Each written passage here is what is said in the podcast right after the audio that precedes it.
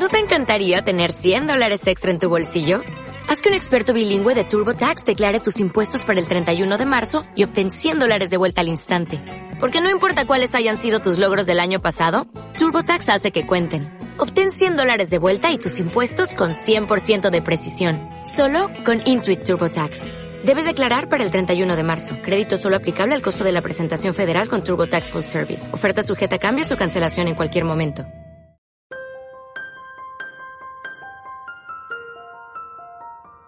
Poco a poco se van conociendo los resultados de las asambleas sinodales de las distintas diócesis. Algunos de los datos que se conocen son muy preocupantes. Por ejemplo, el de la diócesis de Barcelona, en España. Son unas conclusiones, unas peticiones que están en plena sintonía lo que reclama el sínodo alemán. ¿De verdad? ¿Eso es lo que quieren los católicos practicantes de Barcelona? ¿Y si no se lo dan? ¿No habrá una sensación de frustración y de haberse sentido engañados? ¿Y si se lo dan, será posible mantener la unidad en la Iglesia? Pero creo que ahí es donde está el problema. ¿Existe la unidad en la Iglesia? Muchos son los que opinan que el cisma es ya un hecho. Algunos incluso afirman que es un hecho irreversible. Y no es eh, que opinen así solo los del minoritario sector conservador. También dicen lo mismo los del sector más liberal que están reclamando las reformas. Por ejemplo, Magnus Striet, que es catedrático de Teología Fundamental en la Facultad Católica de Teología de la Universidad Alemana de Friburgo. Es uno de los principales impulsores del sínodo alemán, uno de sus eh, teóricos más relevantes. Y él, son de él estas palabras. Se habla constantemente de un cisma inminente similar al desencadenado por Martín Lutero con sus críticas a la Iglesia en el siglo XVI. Pero los críticos no deben preocuparse de que se produzca un cisma. El cisma existe desde hace mucho tiempo.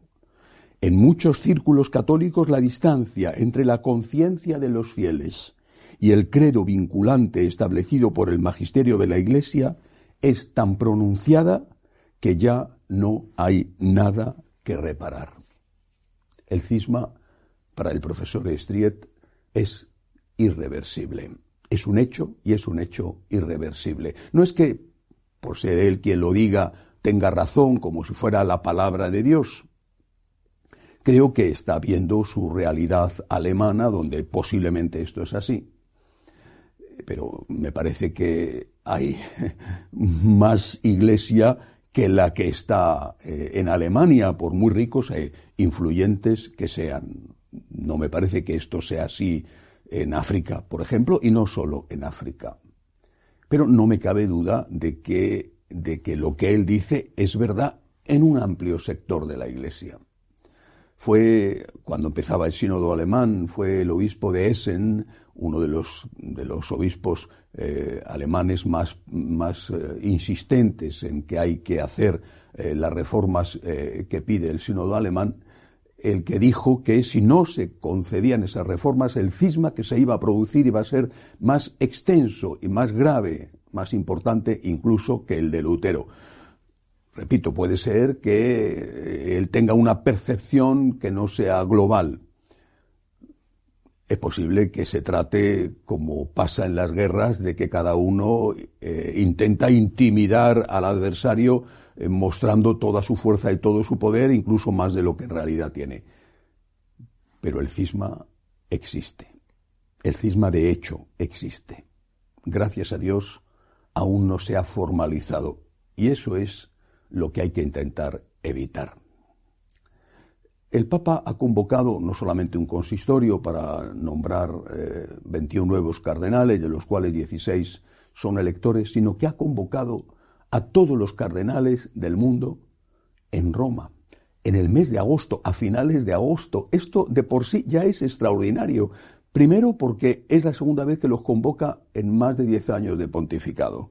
Solo los convocó la primera vez que nombró cardenales, cuando lo normal era reunir a todos los cardenales con el motivo de nombrar nuevos cardenales. Eso favorecía que los cardenales se conocieran entre ellos. Es la segunda vez que esto lo hace, pero es que lo hace a finales de agosto. El clima en Roma en agosto es insoportable. Y por mucho que los cardenales estén protegidos por una coraza de aire acondicionado, no parece que sea el mejor momento para traerlos a la ciudad eterna. Algo hay cuando el Papa lo hace, repito, segunda vez en todo su pontificado, cuando lo normal era haberlo hecho muchas más veces y hacerlo en esta época tan especial, tan rara, tan incómoda del año. Pero en todo caso, va a ser una oportunidad para que el Santo Padre escuche a algunos cardenales que normalmente no tienen acceso a él. Por ejemplo, el cardenal Zen de Hong Kong, si es que los comunistas chinos les dejan salir de Hong Kong, que intentó reunirse eh, con el Santo Padre hace meses y que no lo consiguió. Ahora estará, si le dejan salir los comunistas, estará en este consistorio. Y habrá otros, otros que solo pueden hacer oír su opinión a través de los medios de comunicación, porque no tienen acceso directo al Santo Padre. Pienso los cardenales Bell, Burke, otros como Eich, eh, el holandés, o Erdó, el húngaro, van a poder hablar. Claro que también habrá otros cardenales allí presentes que opinan justo lo contrario de estos.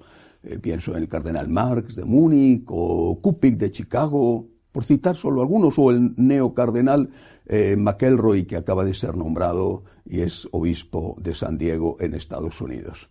Será también una estupenda oportunidad, y ese era uno de los motivos esenciales de los consistorios donde acudían todos, una estupenda oportunidad para que los cardenales se conozcan entre ellos, porque no se conocen, especialmente aquellos que proceden de lugares que son remotos y que, y que, bueno, pues quizá en su entorno los obispos de su país o de los países eh, vecinos los conocen, pero en general no son conocidos. El cardenal de Santa Lucía, una isla en el Caribe, el de Laos, por ejemplo, el de Cabo Verde, una isla eh, en el Atlántico, enfrente de África, o el de Tonga, en el Pacífico, el de Papúa, son, son cardenales que nadie sabe en realidad qué opinan, cómo están ellos viendo lo que está pasando en la Iglesia. Además, no hay que olvidar que el Santo Padre tiene 85 años, en ese momento, en agosto, ya habrá pasado más de la mitad de su 85 eh, aniversario, se estará encaminando hacia 86. No parece que esté mal de salud, eh, los problemas de las rodillas sí que son graves, pero no es una cosa tan grave como para que le impida gobernar la Iglesia y no parece que su salud en general esté mal, teniendo en cuenta que en julio va a hacer dos viajes, además complicados, y que en septiembre tiene anunciado otro viaje a Asia, que también está muy lejos de Roma. Pero en cualquier caso, creo que este consistorio puede ser la última oportunidad de evitar el cisma formal porque el cisma de hecho ya existe y en algunos sitios es irreversible ya. Pero es importante evitar ese cisma formal, porque es importante mantener la unidad en la Iglesia. No podemos mantener la unidad a costa de sacrificar la verdad, no podemos hacerlo por un motivo, porque Cristo es la verdad. Y no podemos, para mantener la unidad en la Iglesia, sacrificar a la verdad porque sería sacrificar a Cristo, matar a Cristo para que sobreviva la obra de Cristo. Pero es que la obra de Cristo, que es la Iglesia, sin Cristo no es absolutamente nada. Cristo es todo en la Iglesia, es el alfa y el omega, es el principio y el fin. Sin Cristo la Iglesia no tiene ningún motivo de existir, ninguna razón de existir. Por eso no podemos sacrificar la verdad que es Cristo para mantener la unidad en la Iglesia pero a la vez tenemos que hacer todo lo posible, menos sacrificar la verdad, tenemos que hacer todo lo posible para que esa unidad no se rompa. Y entre las cosas que tenemos que hacer es rezar. Hasta la semana que viene, si Dios quiere.